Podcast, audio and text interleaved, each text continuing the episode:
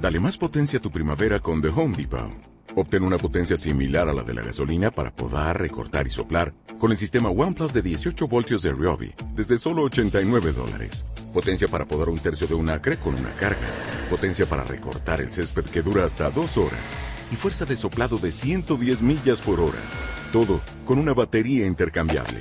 Llévate el sistema inalámbrico OnePlus de 18 voltios de Ryobi. Solo en The Home Depot. Haces más. Logras más. Robinson Crusoe. A los negros no les gustaba debido a su criado, Viernes. Y Nietzsche. Ah, Nietzsche. A los judíos no les gustaba Nietzsche. Un libro sobre el cáncer de pulmón. Los que entonces fumaban cigarrillos cogieron pánico, así que para tranquilidad de todos, lo quemaremos. Ah, este debe de ser muy profundo. La ética de Aristóteles. Cualquiera que lo haya leído a la fuerza ha de considerarse superior al que no lo ha leído. Y es inútil, compréndalo. Todos hemos de ser iguales. Solo se alcanza la felicidad estando todo el mundo al mismo nivel. Por eso debemos quemar los libros, Montag. Todos los libros.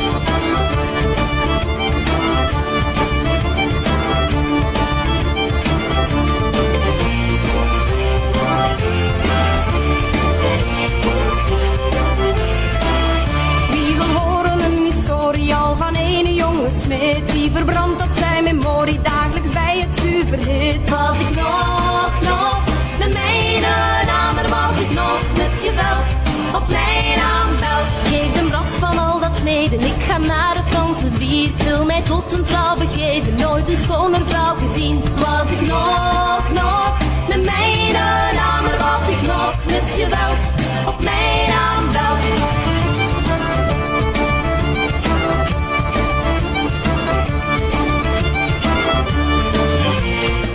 Muy buenas tardes, bienvenidos a un nuevo programa de 233 grados.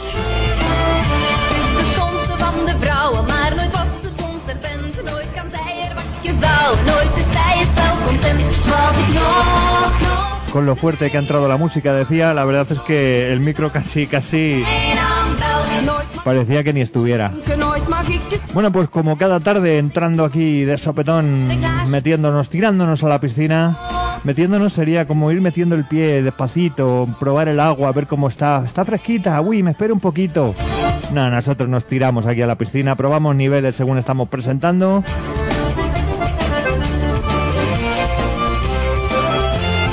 Y nos peleamos con los micros y con los electroduendes que continúan aquí en este nuevo estudio. Recuerda que estás escuchando 233 grados, que es el programa auspiciado por la Asociación Cultural Página en Blanco de Leganés. Y que estamos haciendo el programa en los estudios eh, en esta casita de Eco Leganés. Hemos puesto el sofá aquí en el salón del estudio y nos disponemos a disfrutar un viernes más de los libros, de la literatura y de vuestra compañía.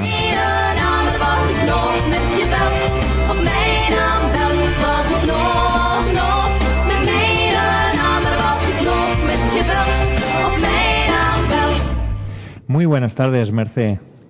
Hola, buenas tardes. Un viernes más. Aquí estamos, delante de los micrófonos. Y nada, pues con muchas ganas, como siempre, de pasar un rato hablando de cultura, hablando de libros, que es lo que nos gusta y parece que nos da un poquito bien. Pues eh, un programa especial el de hoy. Además, pues, queremos hablar de mujeres escritoras, pero es que mm, vamos a aprovechar eh, quien lo descargue a partir de esta noche, a partir de mañana en iVoox, va a descubrir un programa muy especial, un programa muy diferente a lo habitual. Tenemos el rato que vamos a dedicar hoy en el estudio al tema, pero tenemos también grabado ya eh, parte de una charla eh, que en la que participaste el pasado viernes eh, con, con motivo de la Noche de los Libros Y tenemos por otro lado eh, también la grabación que hicimos el Día de los Libros, el pasado domingo, en la Plaza España de Leganés, en el que tuvimos invitados que fueron salvando precisamente libros escritos por mujeres. Eh, ¿Qué nos puedes contar primero de la charla de la charla del día 20, de ese día del libro, esa noche de los libros, mejor dicho, que se realizó en la Comunidad de Madrid, eh, concretamente en la Casa de Fieras, es donde fue esa charla sobre escritoras? Pues sí, la verdad que tenemos que dar las gracias a la Asociación de Mujeres Progresistas del Retiro, que nos convocaron a una mesa redonda de escritoras pioneras. Allí éramos varias mujeres hablando de, de bueno, de todo lo que había pasado para escribir, todo el esfuerzo que habían tenido, todas las mm, los obstáculos que habían tenido que superar las escritoras de, de hace ya varios siglos y eh, incluso en este en este último siglo las, las últimas escritoras como Gloria Fortes o como todas las todos los obstáculos que se tuvieron que enfrentar que tuvieron que decidir si escribir si no si cómo tuvieron que enfrentarse a esos retos Pues Gloria Fuertes, Gabriela Mistral, Cristina Jurado, Mary Shelley, eh, La Sin Sombrero. La sin sombrero y, Cecilia y Boldefaber Cecilia Boldefaber, que es de quien vamos a hablar nosotros además en, en este ratito en el estudio.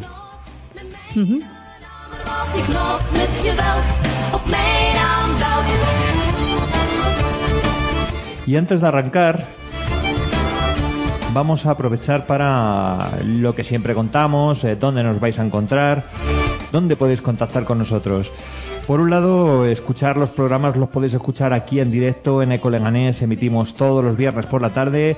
También en la página se van colgando esos programas donde puedes descargarlos o escucharlos directamente cuando quieras y donde quieras. Y esos podcasts, esos audios también puedes descargarlos en iVoox, en el canal iVoox, en Spreaker, que es otro canal donde se cuelga semanalmente los últimos programas. Siempre encontrarás dos o tres programas nuestros. Y por supuesto en iTunes, que hace pocos meses entramos en la élite de Apple.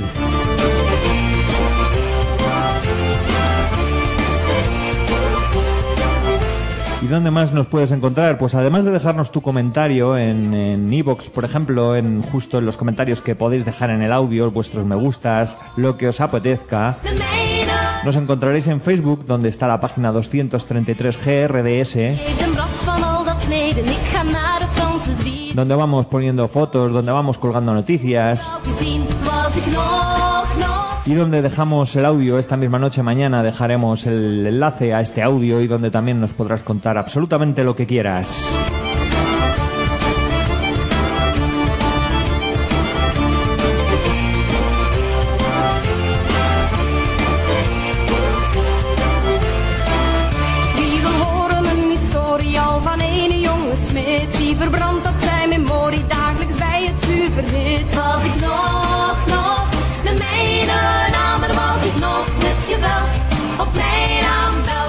Y otra cosa que nos gusta hacer es eh, tener un grupo que nos acompaña, que nos da la música durante un mes y este, este mes concretamente, en el mes de abril, han sido los Uriah Heep.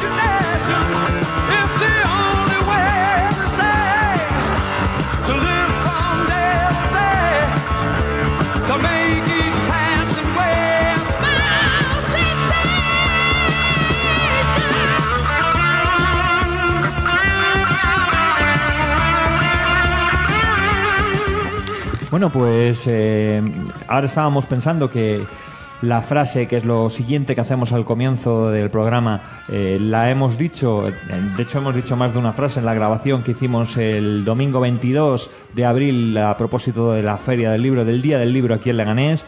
Y no vamos a decirla más veces. Además hemos hablado aquel día de las, de las formas de contacto, de la página. Pues lo que he pensado es que, bueno, lo que hemos pensado es que lo mejor va a ser dejarnos un poco de todo lo que hacemos habitualmente. No vamos a decir más veces las formas de contacto, no vamos a decir nada más y nos vamos a meter de lleno en, en Cecilia Boldefaber. Eh, ¿Por dónde podríamos comenzar, Merce? Tú eres la experta, yo creo que eres la mayor experta que conozco de Cecilia Boldefaber. Mm, Pues sí, la verdad que me ha gustado mucho. He conocido a esta mujer maravillosa, increíble, y gracias a, bueno, pues a esta charla que me invitaron, y yo me metí de lleno en sus libros, en, recuperar algo de información, la poca que hemos encontrado, porque todo hay que decirlo, que, bueno, ya sabemos que de las escritoras hay mucho menos información que de los escritores, pero bueno, esa es una lucha que tenemos que batallar poquito a poco. ¿Tú crees que mm, eh, tú crees que es lo que te esperabas cuando ibas a hacer este trabajo, empezaste a investigar sobre Cecilia Boldefaber? ¿Este personaje era lo que te esperabas? No, me ha sorprendido muchísimo. Me ha, bueno, eh, me esperaba una, una señora de época, sí, escritora, pero me esperaba una vida muchísimo menos apasionada, muchísimo menos plena. He descubierto a una, a una mujer que hablaba varios idiomas, que se había criado en Alemania, que se ha casado tres veces, que viajó por medio mundo. Y claro, dices, es que es un personaje muy, muy, muy adelantado a su época. Bueno, ya sabes lo que yo disfruto con este grupo. Me vas a dejar que le ponga los 30 segundos de canción que le quedan Vale. y nos dejo. liamos eh, de lleno con Fernán Caballero.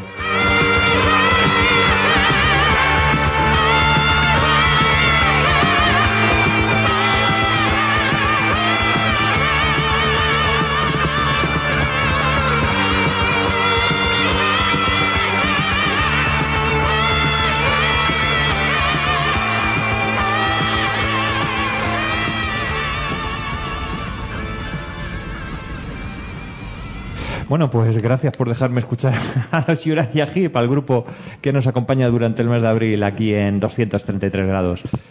¿Podríamos contar alguna cosa para empezar de, mm, de esta mujer que probablemente, mm, en principio, al, al escribir con seudónimo, que es Fernán Caballero, habíamos pensado quizá que era un personaje mucho más feminista, mm, muy diferente a lo mejor de lo que, de lo que te has encontrado cuando te has puesto a estudiarlo? Podría dar los datos biográficos lo más, lo más fácil, eh, lo más rápido. Eh, para quien no lo sepa, es una mujer que nació en Morges, en Suiza, el 24 de diciembre de 1796. Nació allí de forma casual por un viaje que estaban realizando sus padres en Alemania y era hija del conocido hispanista Juan Nicolás Boll, natural de Hamburgo y cónsul de Cádiz, y e hija también de Francisca Javiera Ruiz de la Rea y Aerán, tócate las narices, qué cortito es, de origen irlandés y que también escribió bajo el seudónimo, ella, ella concretamente bajo el seudónimo de, de Corina. Eh, de todas formas, muy diferente, aunque también escribiera con seudónimo, con seudónimo, muy diferente ella de su madre. No tendrían nada que ver una con la otra. No, su madre era una feminista empedernida. Su madre era una señora de armas tomar y mm, su madre era de origen irlandés. Su madre había vivido siempre rodeada de extranjeros en su casa, con muchas tertulias. Era una señora que estaba muy, mm, muy a la altura de su, mm, o sea, muy por encima, muy, muy distante de todo lo que eran sus mujeres, las mujeres de la época. Entonces, ella intentó inculcar a sus hijos ese, esa pasión por, por la vida, por luchar, por el feminismo.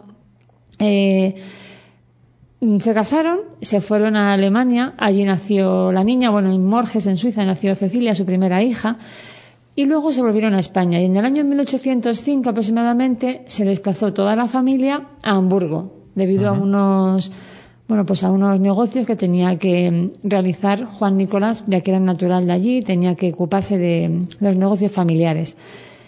La mujer esta, Francisca, eh, duró hasta el año 1806. Duró un año Con él viviendo. con él. Dijo que ella allí no se quedaba. De hecho, hay una carta que le escribe Juan Nicolás Boll a su suegra, y voy a leer textualmente porque la carta no tiene ningún menosprecio. Dice, em, si, si mi mujer ha tenido la inconcebible locura de imaginarse que tal cual es ahora es necesaria para mi felicidad, está atrozmente engañada. Si no quiere ser otra, ha hecho muy bien en marcharse. Cuando se convierta en humilde, dócil, obediente, complaciente y económica, será recibida por mí con los brazos abiertos. Esto es lo que le dijo este señor a su suegra. Podemos ver, evidentemente, eh, seguramente, una forma muy habitual de ser para un hombre de negocios, un hombre, además, bueno, respetado, pero, pero que, por lo que yo entiendo, hay otras y tenía, tenía algún amante. Y sin embargo, encontramos una mujer que es de almas tomar, que no está dispuesta a aguantar como probablemente hacían muchísimas mujeres de su época. ¿Qué va? Eh, Francisca tenía un carácter, un temperamento tormentoso. Era una mujer activa y culta, con inclinaciones intelectuales que la distanciaban mucho, pues eso, de una sumisión incondicional y de pequeñez de espíritu, que era el modelo femenino de aquella época machista. Dichas inclinaciones, pues, motivarían ese distanciamiento. Nos encontramos entonces un padre y una madre que son amantes de la literatura, amantes de la cultura y sin embargo muy diferentes entre ellos. Un padre muy conservador, muy católico y una madre más bien feminista y mucho más moderna. Sí. Entonces, pues, ¿qué deciden? Nada, yo me quedo. Juan Nicolás se queda en Hamburgo con los dos hijos mayores, con Cecilia y con Jacobo. Y la madre, Francisca, se va con las dos niñas pequeñas, Aurora y Ángela, a Cádiz a vivir.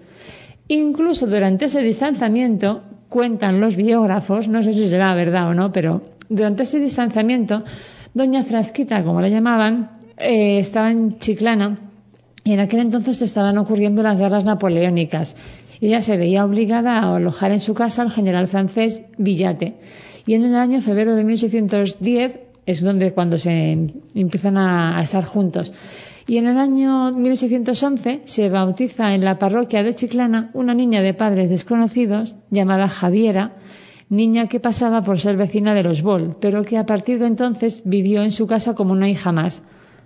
Motivo incluso de indignación en Cecilia porque, bueno, pues fue heredera de todo el mismo capital que los demás hermanos.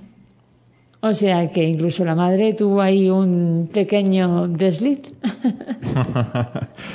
o sea que sí, que la verdad que era una mujer, pues eso. Bueno, pues esto demuestra que los antecedentes eh, de, de Cecilia Woldefaber, desde luego, dan para probablemente cómo es. Quiero decir, que esto nos va a servir para, para entender después cómo, cómo ella va a ser, en muchos sentidos. Probablemente por, por cómo, cómo quizá en su carácter va a salir más al padre, eh, por lo que Sí. yo entiendo, pero sin embargo va a tener seguramente a veces ese conflicto y probablemente sea también por la influencia de su madre. Claro. Ella se- educó bajo la supervisión de su padre en un internado francés en Hamburgo y fue su padre quien le inculcó ese amor a las letras y que siempre gobernaría su vida. Ella dominaba el francés, dominaba el alemán, hablaba in- inglés también, español. Ella se decía, incluso ella misma decía que el idioma para escribir no era nunca el español, le costó mucho escribir en español. Escribió muchas novelas, incluso La familia de Alvareda la escribió primero en alemán, en francés, porque se sentía mucho más cómoda y ella de- decía también que era, el español no era un idioma para leer, que no era un idioma para las novelas.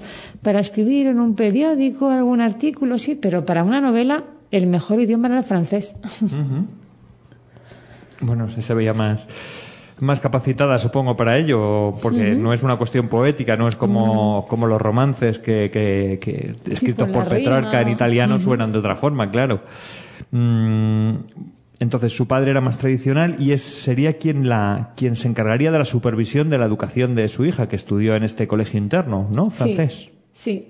Y su abuela también, su abuela paterna también la ayudó mucho y le inculcó mucho eso, pues un estilo muy católico, un estilo muy estricto, una educación muy alemana, muy, muy estricta. Hemos dicho que Juan Nicolás era un gran amante, un hispanista, un gran amante de la cultura hispánica y, y bueno, él nunca tuvo una trayectoria trayectoria profesional eh, como escritor y como sucediera eh, a Cecilia Boldefaber Y, pero sin embargo sí que llegó a escribir un par de libros. Eh, por lo que he visto, publicó uno llamado Floresta de Rimas Antiguas Castellanas, dedicado a esa poesía eh, castellana antigua, y teatro anterior a Lope de Vega, en el cual es evidente por el título a lo que se refiere, ¿no? También a un teatro clásico, digamos, castellano. Sí, él era un defensor a ultranza del teatro calderoniano, incluso tuvo, eh, tuvieron, bueno, la mujer también, ¿eh? Francisquita también era una amante empedernida del teatro, pero el marido incluso llegaron a,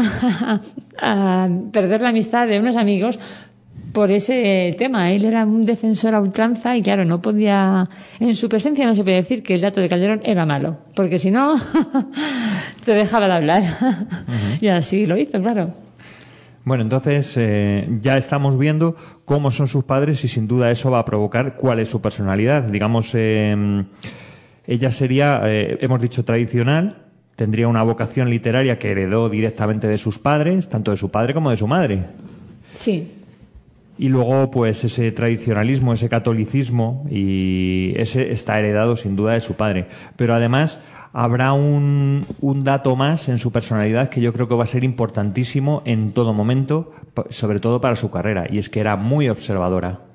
Sí, ella lo observaba todo, lo anotaba todo, hacía, hacía incluso, eh, anotaba escenas que vivía, anotaba cosas que le contaban los criados, gente que pasaba por allí, le contaba una historia, ella lo anotaba todo, le gustaba hacer cuentecillos y sobre todo le encantaba recopilar leyendas. Desde bien pequeña estuvo siempre escribiendo, fue una, una de sus, de sus hobbies favoritos, dedicarse a la escritura desde, desde que tenía uso de razón. Y el carácter abierto y cosmopolita, pues debido a esas tertulias que siempre se hubo en su casa, en su casa al haber tantos extranjeros siempre, al vivir en Cádiz, su padre era extranjero, su madre era de origen irlandés, su padre se dedicaba... Sí, hace que domine muchos idiomas y probablemente eh, absorba la, cultura de, pues eso, de muchos sí, países Sí, conocían a muchísima gente extranjera, entonces en su casa siempre estaban las tertulias, siempre estaba eh, visitas de extranjeros y eso le, llenaba mucho a ella. Y de eso hizo el carácter tan, tan abierto, yo creo. Bueno, eh, la carrera de la carrera como escritora de, de esta mujer, desde luego, de Cecilia Woldefaber, eh, empieza muy tarde. Quiero decir, eh, vamos a, estamos hablando de su personalidad, de sus eh, comienzos, de su educación. Vamos, eh, yo creo ya al primer matrimonio. Ella nació en 1796, en diciembre. En 1816, cuando aún no había cumplido 20 años, contrae matrimonio por primera vez. Sí, la verdad es que fue un matrimonio de conveniencia. Cecilia, bueno, pues ambas familias estaban persuadidas de la riqueza de la otra y que era su error en el caso de los Boll, que pasaban en aquella época una auténtica necesidad. Y con Antonio Planels, que era militar, y también sus padres pues quisieron hacer un pues un negocio como aquel entonces eran los matrimonios. Entonces, bueno, pues este militar eh, lo embarcaron, en, se fueron a Puerto Rico, donde apenas duraron un año, porque el pobre mío se murió, le perdió la vida rápidamente. Que para Cecilia no hay que decirlo, pero que fue una alegría, porque, porque ella se, esa vida tan militar, ella estaba acostumbrada a otro tipo de vida, a otro tipo de, era una chica muy tranquila, estaba siempre pensando en sus cosas, y claro, una vida militar de tan rígida y tan no le ella no le gustaba. Entonces para ella pues debió ser una liberación. Pues eso, dado el ambiente militar tan distinto y el carácter de su esposo, hicieron a Cecilia sumamente desgraciada. Como retrato de esta época, que ya pasa siempre de puntillas, nunca quiso hablar de este primer matrimonio. Lo que sí, lo que sí lo, luego lo, le sirvió esa experiencia para su novela Clemencia, donde la protagonista contrae desgraciado matrimonio con el capitán Fernando Ladrón de Guevara, que pronto fracasa, porque entre ellos, dice la autora, no existían simpatías, ni afinidades, ni paridad alguna. O sea que, bueno, por lo menos ese primer matrimonio le, le sirvió para, su primera, para una de sus novelas, Clemencia. Probablemente le sirvió como experiencia y poco más, porque desde luego un matrimonio tan corto y tan desdichado, ¿no? Sí, no, para ella nada. Además decía siempre que si tenía que hablar mal de ese matrimonio, tenía que hablar mal de dos personas, cosa que nunca había hecho ni lo haría jamás. Ella era muy, muy tradicional, era muy amiga de sus amigos, tenía unos, unos valores muy marcados y ella no se iba a rebajar para hablar mal de nadie, vamos. No, desde luego tenía una personalidad que, que Sí, sí, sí, destacaba muy y que... abrumadora. Era una, una personalidad que todo el mundo se quedaba, bueno, enamorada de ella. Era, para su época, era una chica muy guapa. Eh, tuvo, tenía un, bueno, un cerebro, la verdad que... un te- cerebro privilegiado Sí, sí, y unos dotes de observación que desde luego mucha gente elogió. Sí, sí, mucha gente, incluso Washington Irving. Bueno, luego veremos a Washington Irving, algún, después. alguna reina. La verdad es que llamó la atención de muchísimas personas. Esto sería todo para lo que, o sea, todo lo que dio de sí el primer matrimonio, muy muy corto. ¿Y cuándo se acabó este matrimonio? ¿Qué ocurrió? Pues contrajo segundas nupcias al poco tiempo. En el año 1822 se volvió a casar. Él era un oficial y el mayorazgo de una rica e influyente familia sevillana y emparentada con la nobleza andaluza. Entonces, bueno, pues ella se, cri- vamos, se crió entre dos hermanas, que esta familia tenía una casa de campo en dos hermanas y en Sevilla. Entonces estaba entre la alta sociedad sevillana y el campo en dos hermanas. Ella le encantaba, le fascinaba la naturaleza. Entonces se sentía muy cómoda en la casa de dos hermanas. Se sentía muy cómoda también en, en Sevilla porque era una persona muy importante, muy influyente, tuvo, conoció a muchísima gente, entonces claro, se sentía muy cómoda allí también, pero se relajaba muchísimo y disfrutaba muchísimo de la naturaleza, de los pájaros, del campo en sí. Le encantaba salir a pasear, refugiarse en contemplar un árbol lleno de pájaros. Bueno, por lo que sabemos, eh, la alta sociedad andaluza y también los, el campesinado, todos los campesinos, eran parte de sus novelas, serían eh, constantes en toda la obra de Fernán Caballero, de, que es el seudónimo, ya lo veremos, que decidió utilizar Cecilia Waldefauer. Ella, bueno, pues iba mm, hablando con toda la gente sencilla del pueblo y podía recoger historias, mm, miles de historias, como la del hallazgo de Santa Ana por dos, eh, por dos hermanas, eh, como mm, la torre de esa San Fernando en la torre de los Cerberos, o sea, muchas anécdotas. Y todos estos relatos populares, pues asimilados por Cecilia, se convertirían en novelas descri- novelescas descripciones que esmaltarán sus obras. Según sus biógrafos, este periodo es de completo éxito y gran felicidad, en el que a través del contacto con el campo andaluz y la alta sociedad andaluza, se sirve, bueno, pues se convierte en una de las más brillantes figuras y se va gestando toda su obra. En bosquejos, cartas, dos largas novelas se van acumulando ya en el cajón de que su padre decía que se dedicaba a las cosas de Cecilia.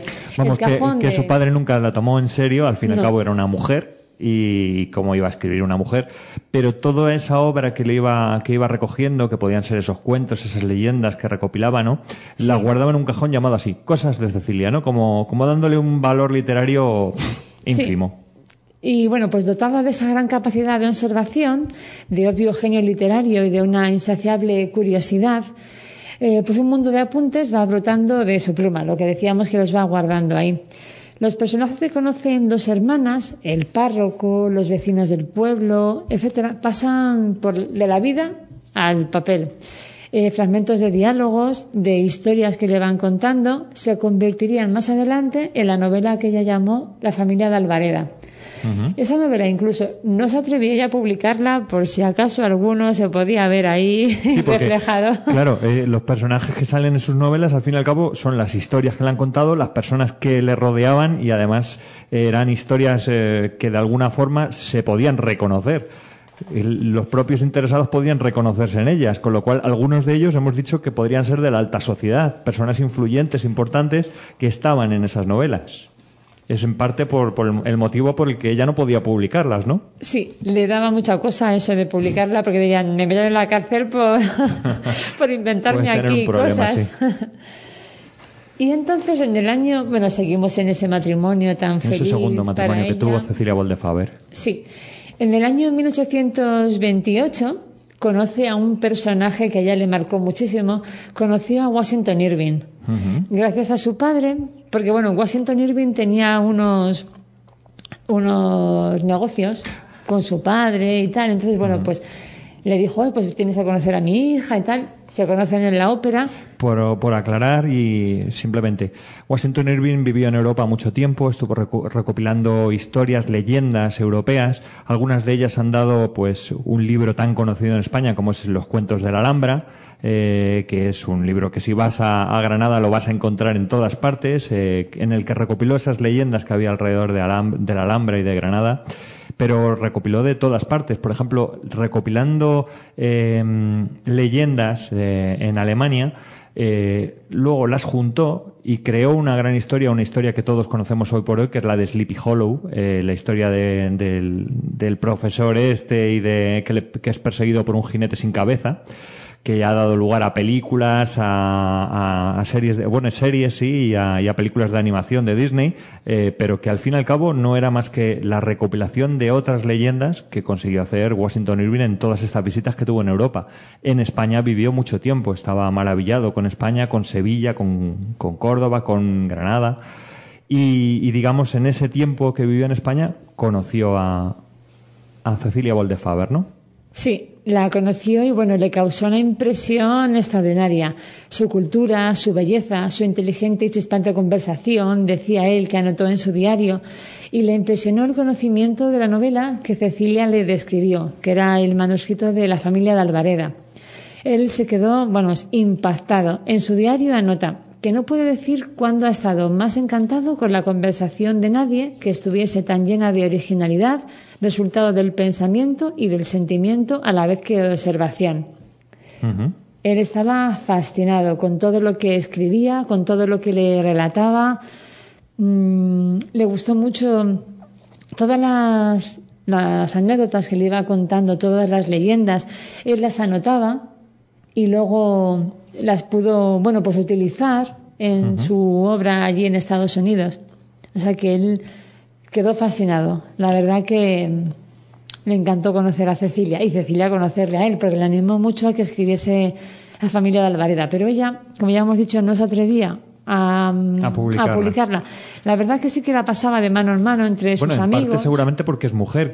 Hemos dicho que es mujer, es muy tradicional, ella eh, no es precisamente feminista, pretende romper con eso y publicar, sino que eh, se conforma de alguna forma, a pesar de esa personalidad que tiene, tan abrumadora de esos dotes de observación y, y, sin embargo, mm, su forma de ser, tan tradicional, tan católica, hace que decida no publicar. Claro, es que su padre siempre la decía, que eso son cosas de hombres, que las mujeres tenían que dedicarse a otro tipo de cosas, no a publicar, y que estaba bien y que él había querido que su hija estudiase y tuviese una cultura eh, que hablase idiomas. Y... Pero luego a la hora de publicar también era de la alta sociedad, que estaba muchísimo peor visto. Bueno, hemos Se visto lo del cajón, eh, el cajón Cajón ese donde guardaba las cosas de Cecilia, como diciendo, "Pff, las cosas de la chica esta que me ha salido rara, ¿no? sí. Bueno, pues eh, Washington Irving le, le dio la enhorabuena por los hijos tan maravillosos que tenía, de cómo dice, jo, es que qué maravilla que te salgan los hijos como te han salido, tan, todos tan estudiosos, todos tan inteligentes, sabiendo estar. O sea, Su- le dio la enhorabuena y todo. Su padre llegó a estar orgulloso de lo que escribía Cecilia Boldefaber. Sí, yo creo que sí. Y de lo más orgulloso de lo que estaba era de la recopilación que había hecho de leyendas. Cecilia sacó varios, varias novelas, varias recopilaciones de cuentos y leyendas populares, refranes. Entonces su padre estaba súper orgulloso de eso, porque como él era un hispanista y le encantaba todo ese, todas esas leyendas, todos esos cuentos, pues claro, se sentía muy orgulloso de su hija, que lo hubiese recopilado y que hubiese hecho un trabajo tan espectacular.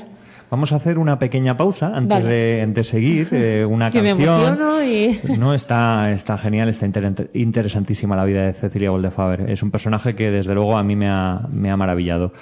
Pero sí me gustaría, has dicho que recopila cuentos, que recopila historias, que recopila chistes, y me gustaría que, que nos contaras algún chiste en sus obras, de esos que, que aún eh, permanecen al día, a día de hoy y que sin embargo son del siglo XIX, que ya los, o antes, que ya los sí. recopilaba Cecilia Boldefaber en sus libros. Bueno, pues en La Gaviota uno de los personajes es muy es muy así, es muy avispado y muy chistoso, siempre le saca sorna a todo, siempre le saca una y le dice, cuenta el chiste, aquel chiste de la, de la lotería, que dice, ay, El del gitano que le pide- Que le pide un milagro a la virgencita, y por favor, por favor, que me toques la lotería.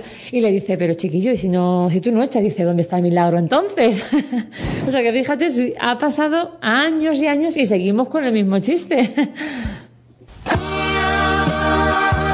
Bueno, pues seguimos escuchando a los Uriah Heep, ya sabéis que, o Uriah Heep, eh, ya sabéis que es el grupo que nos está acompañando este mes, que es un grupo que a mí me encanta, que he descubierto también relativamente hace poco tiempo, aunque son del año 1970 cuando publican su primer disco, que ya los he escuchado, seguramente tú los, los habrás escuchado en algún sitio, alguna vez, alguna canción puede que la estés reconociendo en estos días pero que yo realmente no les había dedicado eh, la atención y el tiempo que realmente se merecen este grupo y que por eso hemos querido traer para que si tú no les has dedicado ese tiempo los descubras y sin duda los incluyas en esa, en esa lista de, de grandes, grandes grupos que no hay que dejar que se quemen nunca en ninguna horguera.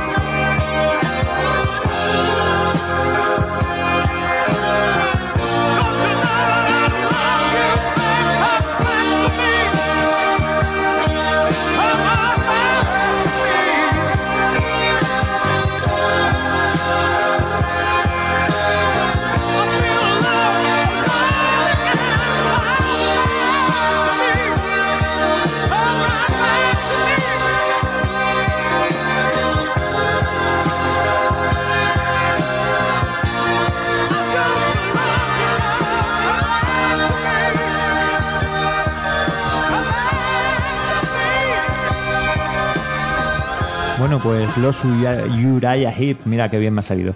Son los que nos están acompañando durante este mes, eh, los que me encantan, los que la semana, no, la semana pasada no, hace dos semanas cuando, cuando sonaron no pude evitar que vamos, ponerlo dos o tres veces seguidas. Y hoy, pues alguna canción completa quería que sonara. Este ha sido eh, Come Back to Me, eh, otro de los grandes temas del grupo. Del grupo londinense, no lo hemos dicho, por cierto, un grupo inglés que tuvo muchísimo éxito en los 70 y que sin embargo se fue disipando hasta, hasta estar hoy prácticamente en olvido. Los Uriah Heep es un grupo que, que casi nadie conoce hoy por hoy y que seguramente alguien recuperará dentro de poco, alguien descubrirá eh, hará alguna versión y, y dentro de unos años estaremos hablando de ese gran grupo otra vez. Pues vamos a seguir con, con Cecilia Boldefaber. De momento, Cecilia Boldefaber, porque aún no, no ha utilizado ningún seudónimo y realmente aún no ha publicado. No, en el año 1835 su madre envía mm, con las iniciales CB envía un cuento, La madre o el combate de Trafalgar, a un escrito estaba originalmente en francés este. Y bueno, pues seguramente lo tradujo ella y lo envió a un periódico sin el permiso de Cecilia, claro.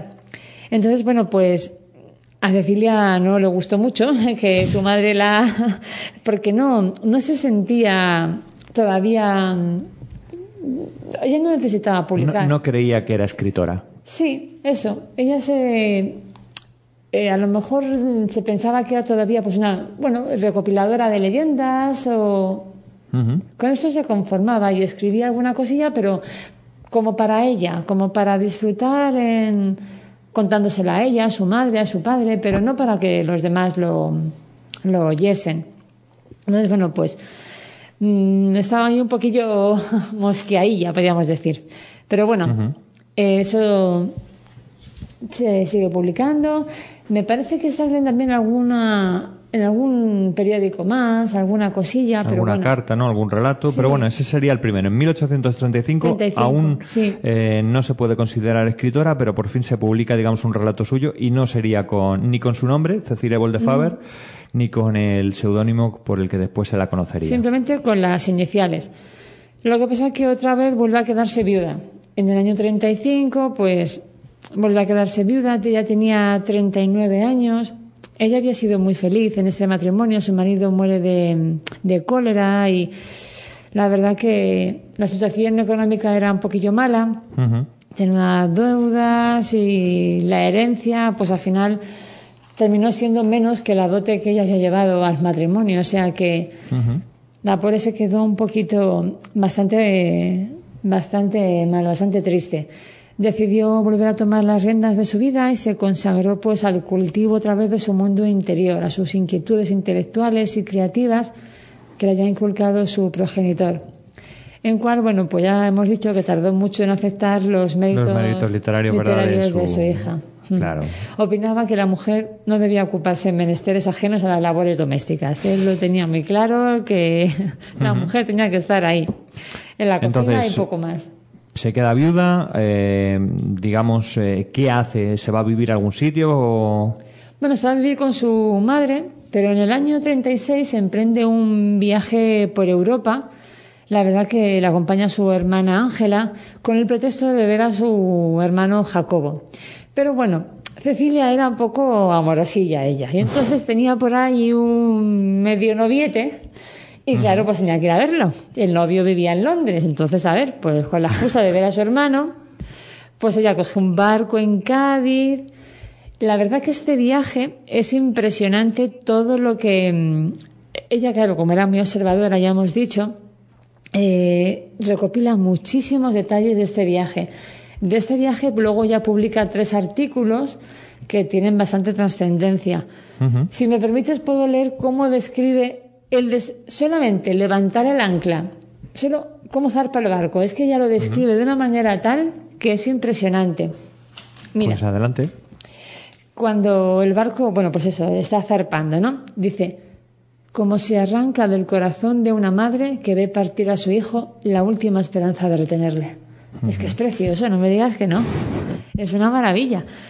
Es que escribe también eh, todos estos escritos que, bueno, que al final los publican en tres artículos, ella se los iba mandando a su madre. Ella era como una correspondencia familiar entre su madre y ella. Y aquí es donde aparece por primera vez Fernán Caballero. ¿Y cómo? ¿De dónde sale? ¿Cuál es el origen de un, de un seudónimo masculino tan, como tan este? raro. Pues ella, como le gusta tanto leer, pues eh, había visto en una noticia de un periódico que había pasado un suceso en un pueblo de Ciudad Real que se llama Fernán Caballero. Ella le encantó. Tengo, pero se me ha olvidado traérmelo, la gustóme el nombre, decía ella, y cambió. eh, vestidos de mujeres por calzas de varón o algo así, no me acuerdo ahora mismo porque se me ha olvidado, perdonadme. Y mm, le gustó mucho ese nombre porque le, gustó, le sonaba a castellano. Y entonces, bueno, pues se quedó con ese nombre y firmaba las cartas que le enviaba a su madre con ese seudónimo. Entonces fue... O sea, ya empezó, aunque aún no era escritora, empezó a utilizar ya ese seudónimo en la correspondencia en con su madre. correspondencia con su madre, sí, en el año 36. Bueno, pues de ese viaje, bueno, ya os he dicho que re- recogió mucha información, eh, ve a su enamorado, a que- el que había conocido en el puerto de Santa María. Según, según lo estaba contando, me, me he venido al siglo en el, que, en el que vivimos y me he quedado pensando, lo conoció, pues si él, si él era de Londres y ella era de aquí, lo conocería por internet, he pensado. Si es que lo primero que me ha venido a la cabeza, seguro que chatearon o... Se- Seguro. Pues es que Federico tenía también negocios familiares. Ya sabes que en Cádiz había, bueno, pues Ah, claro. era un era un, Un puerto, súper importante. claro, comercial importantísimo. Claro. Había muchas, eh, mucho, mucha colonia inglesa.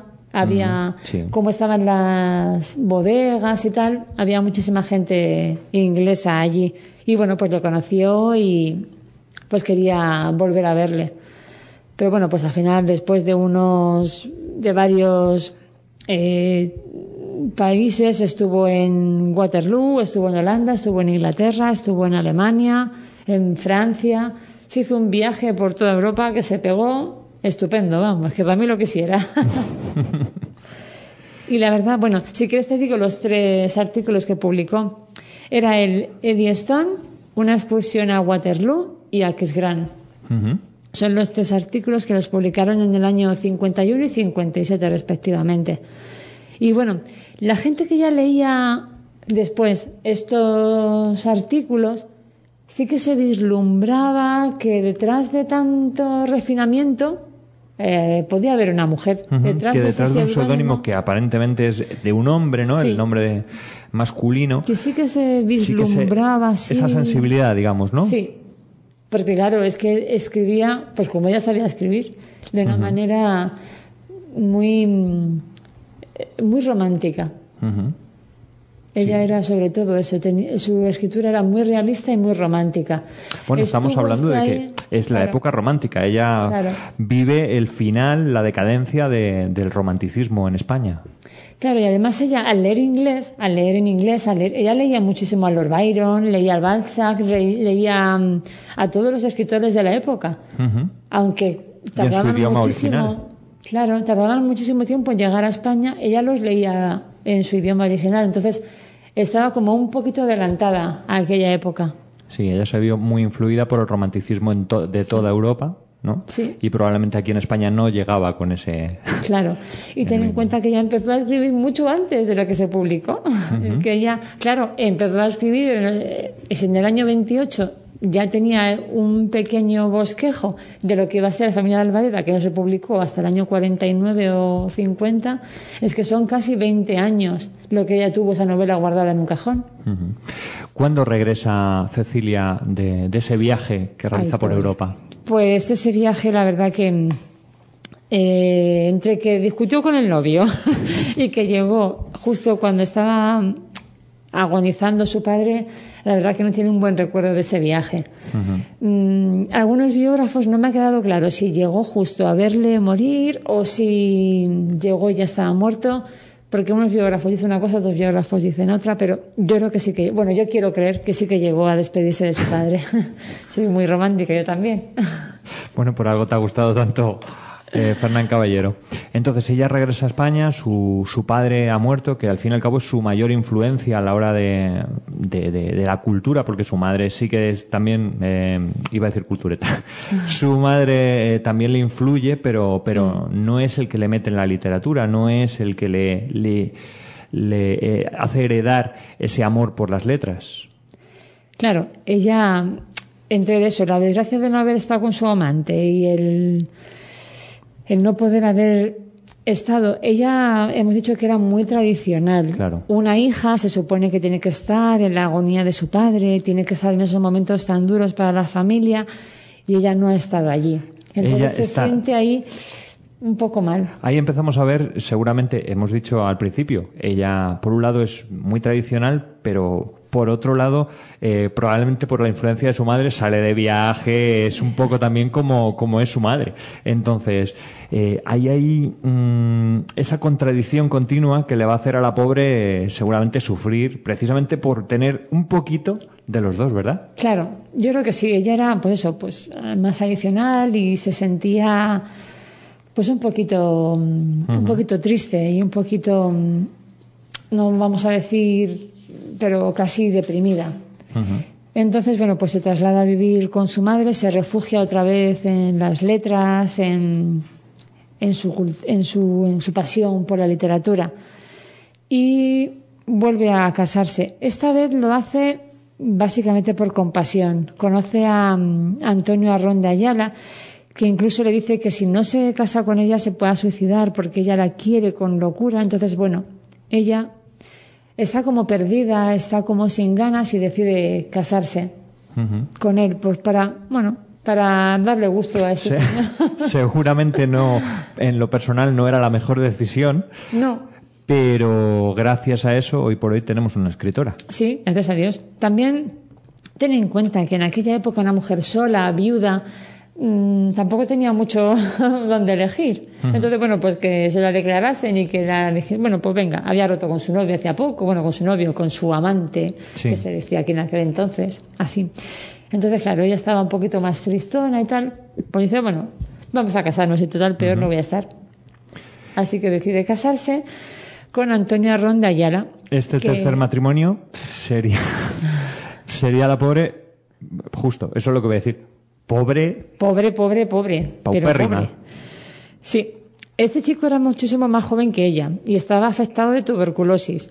Entonces, bueno, pues encima del escándalo que había sido que se casara otra vez después de haber sido enviudada hacía poco, porque en viuda Sí. llevaba un par de años nada más, del 35 al 37.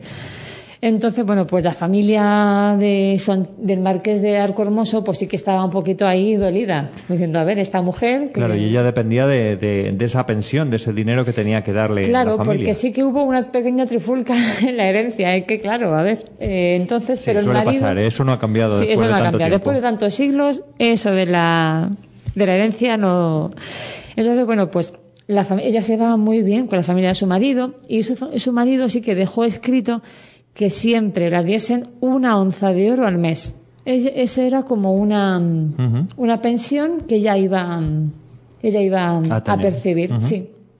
Aunque se volviese a casar, ella no perdía esa, esa onza de oro, que básicamente era de lo que vivían. Es de lo que vivió el su tercer matrimonio, tanto ella Sí, como él. Porque el pobre marido, como era enfermo, pues no, no podía hacer nada. Entonces ella decide que, que va a tomar las riendas de, de su vida y se convierte en escritora profesional.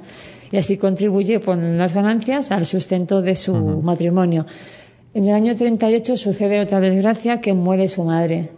También ella pues se siente muy unida a su madre, era y a ver una niña, bueno, una niña, una chica muy querida por su padre, por su madre y sí que era tan tradicional que sí que le afecta mucho la pérdida de De todas formas, nos encontramos madre. con un momento importante. Su tercer matrimonio, al, a- el marido enfermo es incapaz de asegurar la economía familiar y ella eh, se convierte en escritora profesional por, pues, por contribuir con su ganancia, por, porque es que si no, con esa onza de oro no llegan a vivir. O sea, por necesidad tenemos una escritora hoy por hoy. Sí, ella empieza a tirar hilos de pues a gente que conocía y tal. Y entonces conoce, le manda algunos escritos a un amigo de su padre, Julius, que vivía en Hamburgo, le manda algunos escritos y le, se le manda en alemán y en francés. Y Julius le ayuda a publicar la novela sola en el año 1840. Luego llegaron las primeras publicaciones periódicas en varios periódicos, La hija del sol, cuadros de costumbres populares andaluzas, varias cosas. Algo muy habitual, una revista literaria en la que ir publicando cuentos, con lo cual, de alguna forma, en ese momento eh, se dedica profesionalmente, por un lado, a publicar en, en revistas ¿no? y en periódicos, en, esos, en esas publicaciones periódicas, pero además, por fin, empieza también a publicar novelas, ¿no? Como, Sí, como Clemencia. Clemencia la publica en el año 1852. Ujú, ya en el 52. Sí.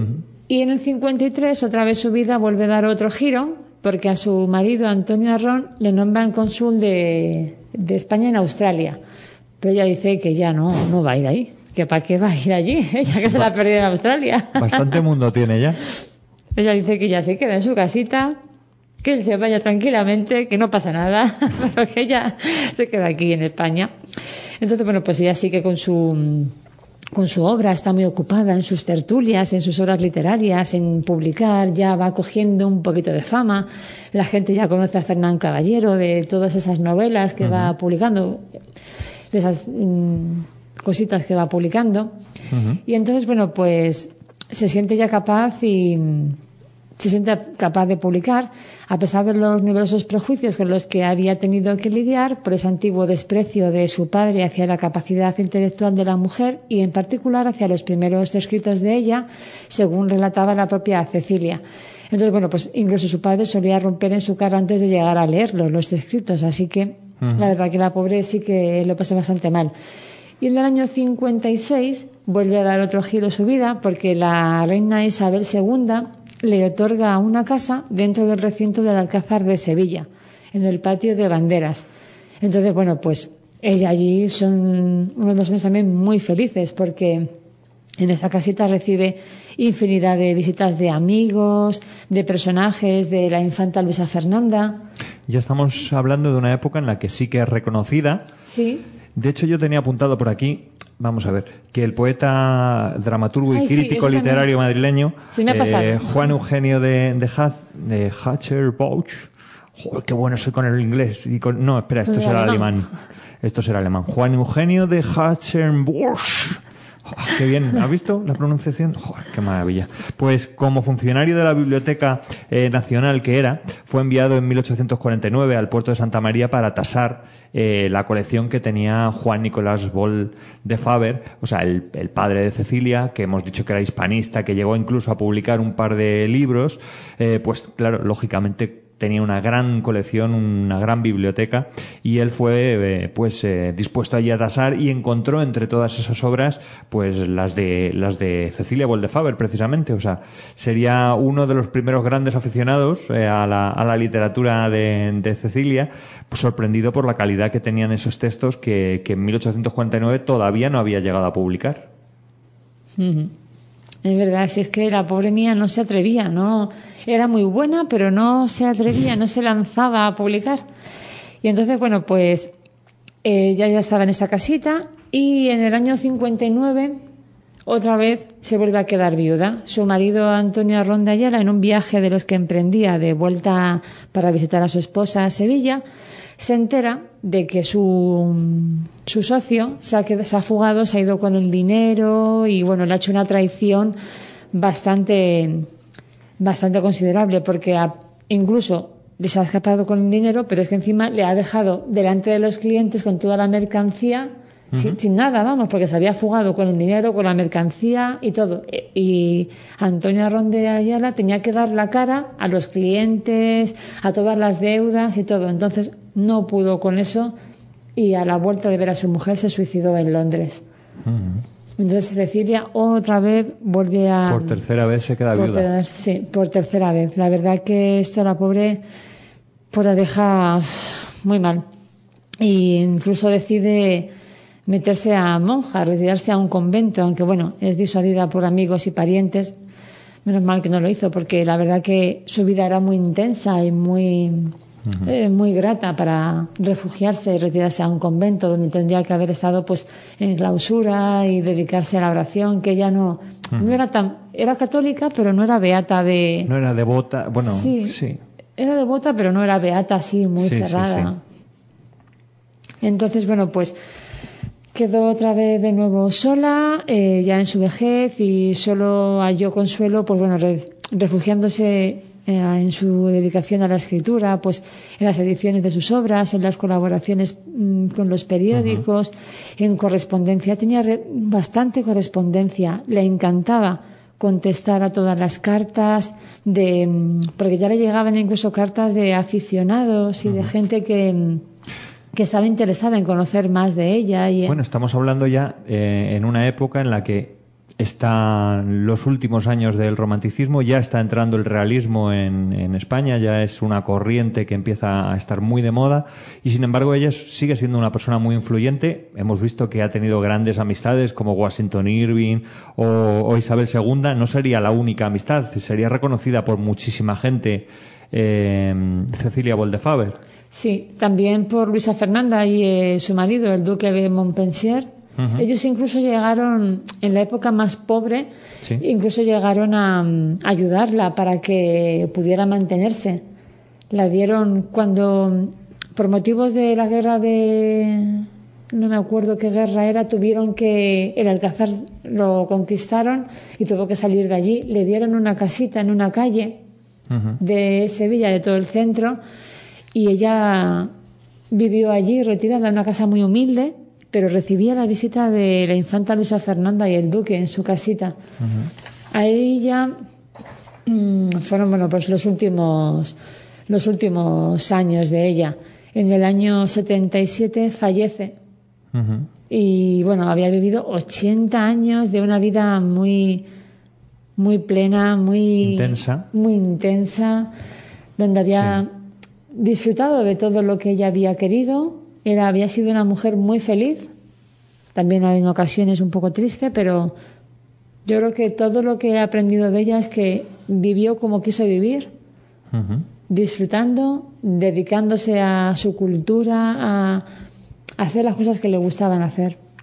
Nos vamos a encontrar entonces un- una obra eh, con un tono costumbrista, moralizante, ¿no? que es, probablemente algo que procede de, de su padre, de su forma de ser también, y, y también por esa labor de, de recopilación y difusión de leyendas populares, algo muy típico del romanticismo. Estoy pensando ahora mismo en Becker, en, en Washington Irving, del que hemos hablado hace un momento. Quiero decir que es algo muy típico de la época eh, y del estilo al que literario al que pertenece.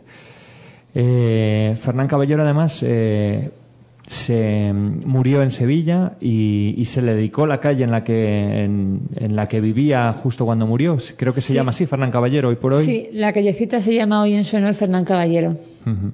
Y eso fue una, era una, casi, una casita muy humilde, muy chiquitita, pero con, con toda la gracia que ella tenía, la visitaba muchísima gente. Ella mm, supo hacer las tertulias que ella le gustaba hacer. Más allá de la universalidad de la, de la obra de, de Fernán Caballero, me gustaría preguntarte eh, que, que Fernán Caballero ha vivido más allá. Quiero decir, eh, todos los eh, autores universales han vivido más allá en sus obras, pero es que ella se la ha visto después Sí. de muerta, ¿no? Sí, se la veía en, el- en la Facultad de Bellas Artes de Sevilla. Un fantasma por allí. Cuéntanos un poco sobre, sobre el tema del fantasma, porque además creo que es una de las pocas veces que, que una universidad realmente ha pagado a unos parapsicólogos para estudiar la presencia de, de Fernán Caballero en la universidad. Sí, sí, se la veía. Es que es la única dama de la cripta. Entonces, bueno, pues su caso es uno de los más famosos de la leyenda negra sevillana. Se cuenta que frente a su tumba se formaba una especie de ente de luz que recorría la facultad y creían que era su espíritu. Decía un investigador, Manuel Juan ay, perdón, José Manuel García. Y entonces llegaron incluso a la universidad a, bueno, pues a decir, bueno, vamos a hacer un, un estudio con un ufólogo y todo, un estudio paranormal. Y entonces, bueno, pues se decía que sí, que se veía una presencia. Una graban, dice eh, García Bautista, que es el ufólogo, que grabaron psicofonías, hicimos fotos y se trataba evidentemente de Cecilia Boldefaber, que estaba enterrada en el Panteón de Sevillanos Ilustres de la, de la Anunciación. Aparece en el nicho de Cecilia y se da una vuelta por el claustro de la facultad, casa profesa de la Compañía de Jesús, y por eso saben que es ella. Con lo cual Fernán Caballero está más presente todavía eh, en Sevilla. sí, sí, sí, desde luego.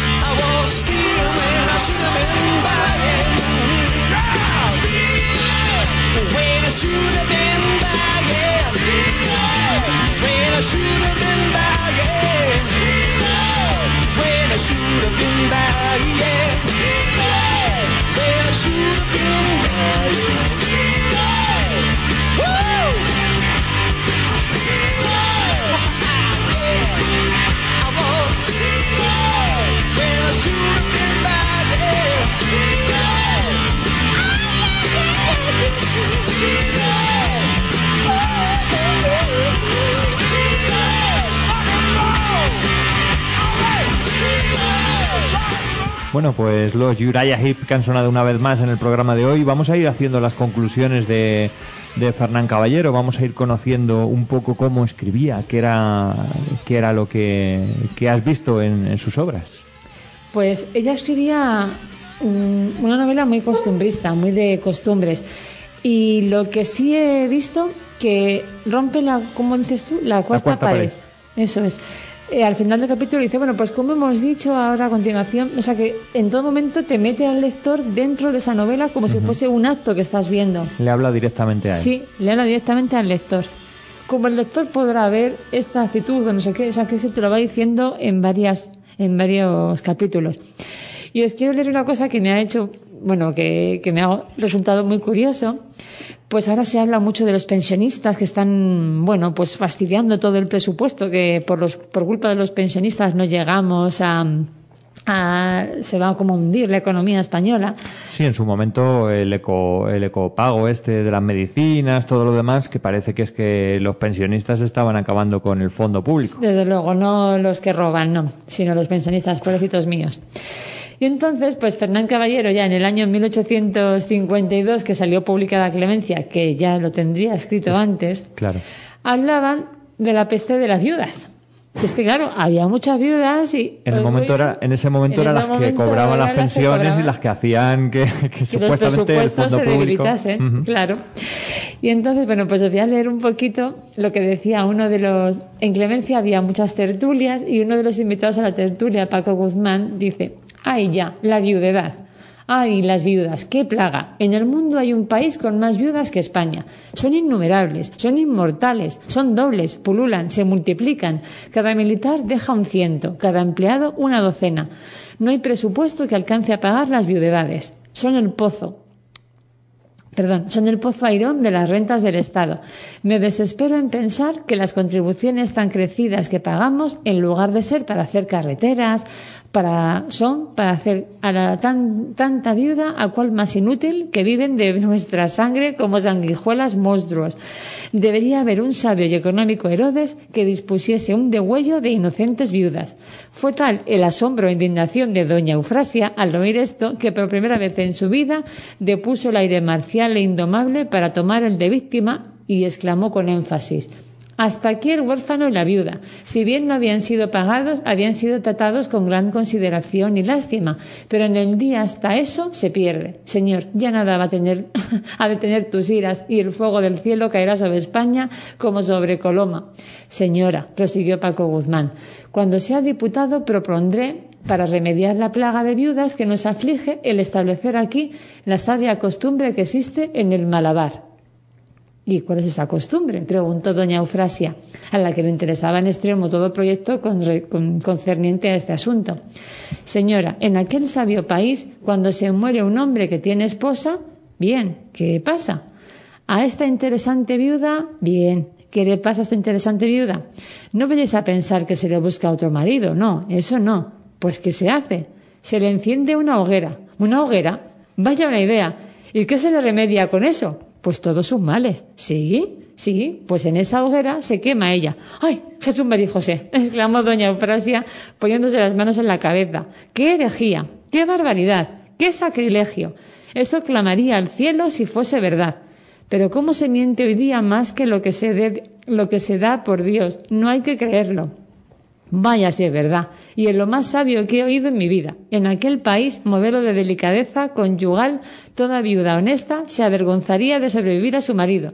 Si se encendiesen las hogueras para los embusteros y fueran allí por grados, me parece que iría usted el primero, repuso doña Eufrasia dejando el tono sen sentimental y declamatorio.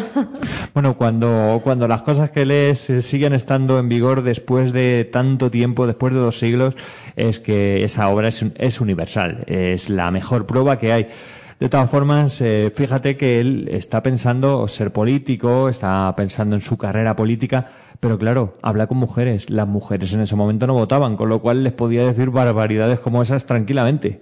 Hoy por hoy parece que se cortan más, lo dicen de otra forma, te lo ocultan un poco, pero, pero vamos, eh, al final son los mismos perros que se dice con distinto collar. La verdad que sí. Pues yo, si me permites, quiero salvar de la hoguera a Clemencia. Me ha encantado, me ha fascinado esta novela. Me he leído varias de Fernán Caballero, pero como Clemencia ninguna. Me ha llegado ahí al corazoncito y de verdad que la recomiendo. Porque bueno, como veis es muy actual, incluso después de haber pasado dos siglos. Así que... ¿Qué más cosas has descubierto en su lectura? ¿En el de Clemencia, en el de La Gaviota? o Porque La Gaviota es seguramente la novela de la, de la que más se habla de ella. Sí, la novela es diferente, pero lo que sí que se puede ver es el amor por las cosas sencillas. Por una Sí. trama sencilla, una... mm, eh, no son novelas difíciles de leer, son novelas con una trama muy sencilla. eh, los protagonistas son gente normal. Ella siempre habla de, del campesinado, del campo, de la naturaleza y de la alta sociedad. Siempre en todas sus novelas hay extranjeros, hay marqueses, duques, porque ella era lo con lo que se codeaba y le resultaba muy fácil eh, poder hablar y poder transmitir de lo que ella conocía verdaderamente. Claro. ¿Y mm, qué sentimiento tenía ella con respecto a las costumbres españolas? Porque al fin y al cabo eh, ella se había criado en el extranjero, en un colegio francés, se cría en Hamburgo, vive en España, eh, con lo cual tiene una mezcla increíble. ¿Qué, eh, ¿qué has visto tú que, que pensaba de las costumbres en general españolas? Pues las corridas de toros, ella no. Ella era antitaurina total. Su protagonista también, y ella deja ver, en uno de los párrafos dice así como que. ¿En la gaviota? Sí, dice como que que si tienes que discutir con alguien, que no discutas. Digo, a veces, muchas veces, eh, si vas a discutir por algo que tampoco tiene tanta relevancia, tú vas a tener tu opinión, yo voy a tener la mía, ¿para qué vamos a discutir? Era muy, muy sencilla y muy noble en ese, en ese respecto, porque decía, bueno, yo tengo mis ideas, yo soy una persona que puedo discutirlas, pero ¿con quién me lo puedo reservar? Bueno, pues salvamos, eh, salvamos Clemencia de la Hoguera, eh, la incluimos en nuestra biblioteca de la Resistencia. Si hay algún dato más que quieras contar o alguna otra frase que quieras leer, como algún párrafo o cualquier cosa de Fernán Caballero para, para quedarnos con ella antes de terminar. Vale, pon un poquito de música y me lo voy buscando. Venga.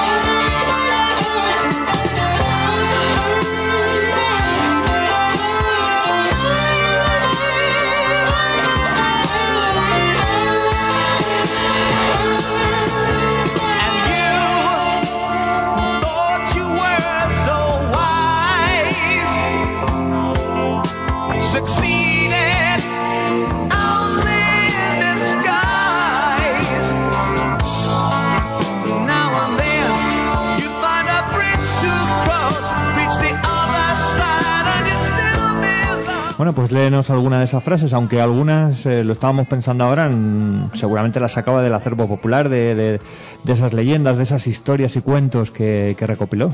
Sí, además le gusta mucho escribir en sus novelas eh, los personajes muchos refranes. O sea, pues voy a, voy a decir alguna frase. En la felicidad no existe palabra con más acepciones, cada uno la entiende a su manera. La verdad no pierde por niña, ni la mentira gana por anciana. Eso también es muy chulo.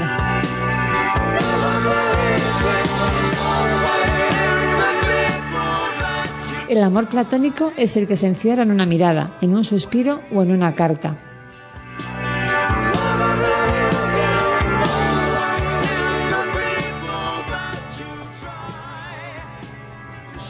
Sé justo antes de ser generoso. Sé humano antes de ser justo. Bueno, pues la verdad es que nos las apuntamos, ¿eh? Eh, algunas son para haberlas dicho aquí en el programa al principio o al final, como hacemos habitualmente. Bueno, pues Fernán Caballero en general nos ha apasionado, es un personaje que nos ha encantado, que, que queríamos dedicarle este tiempo, la verdad muchísimo más de lo que pensaba que iba que íbamos a dedicarle. Y, y, por supuesto su novela, eh, Clemencia, salvada, salvada de la hoguera, de, yo creo que sí, de Sapira, porque, porque es una novela no tan recordada que aún se puede publicar, eh, creo que esta es de cátedra la, la edición que tenemos aquí, pero, pero que no es tan conocida, no es precisamente ni de las obras más conocidas de Fernán Caballero, y ella tampoco es de los autores más conocidos probablemente del romanticismo, cuando, cuando su obra, sin duda, por lo que hemos descubierto, destaca y su vida, desde luego, es apasionante. Ujú.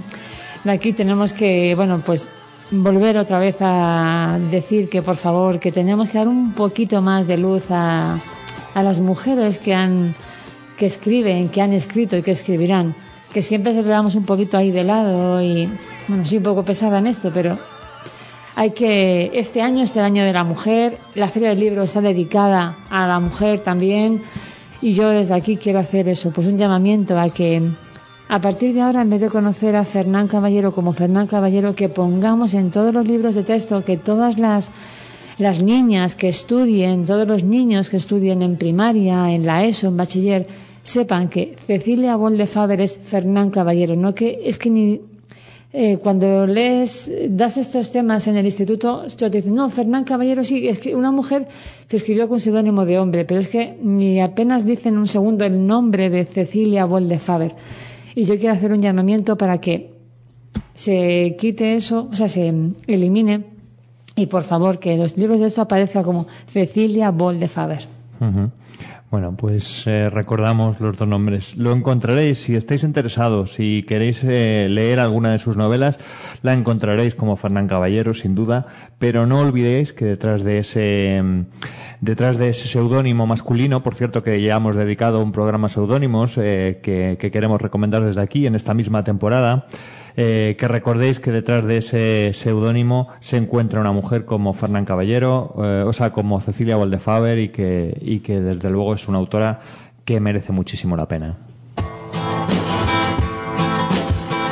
Y bueno, dejo esta música así un poco de fondo para irnos despidiendo porque eh, acabamos en, hoy en el estudio, nosotros acabamos ahora mismo viernes día 27 de grabar este, este programa, aunque seguramente si lo has descargado en la página de iVoox o en Eco Leganés, eh, pues todavía queda bastante, bastante de programa, puesto que después de este ratito charlando sobre Fernán Caballero vas a escuchar la charla que se mantuvo el día 20, la noche de los libros, eh, hablando precisamente de autoras, hablando de escritoras y las dificultades que han encontrado para ejercer su profesión.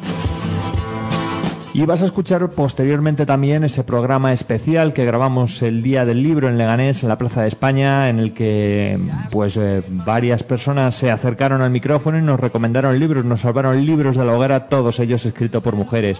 Y además con, con personajes a los que les agradecemos eh, que colaboraran aquel día, eh, Santiago Llorente, el alcalde de Leganés, el, el- el concejal Luis Sierra, eh, concejal de Cultura, eh, Carlos Delgado del Grupo ULEG, eh, Alarico Rubio. La verdad es que recibimos también a varios escritores que nos salvaron libros. Estuvo, estuvo genial, nos sentimos muy arropados y, y nos apuntamos todos los títulos para, para nuestra biblioteca. Bueno, Merce, ¿qué tal el programa? Pues bien, muy bien, me he enrollado aquí hablando de Cecilia, lo siento si os he dado un poquito... ¿eh? No, ha sido, ha sido estupendo, hemos disfrutado muchísimo. Yo también he disfrutado mucho.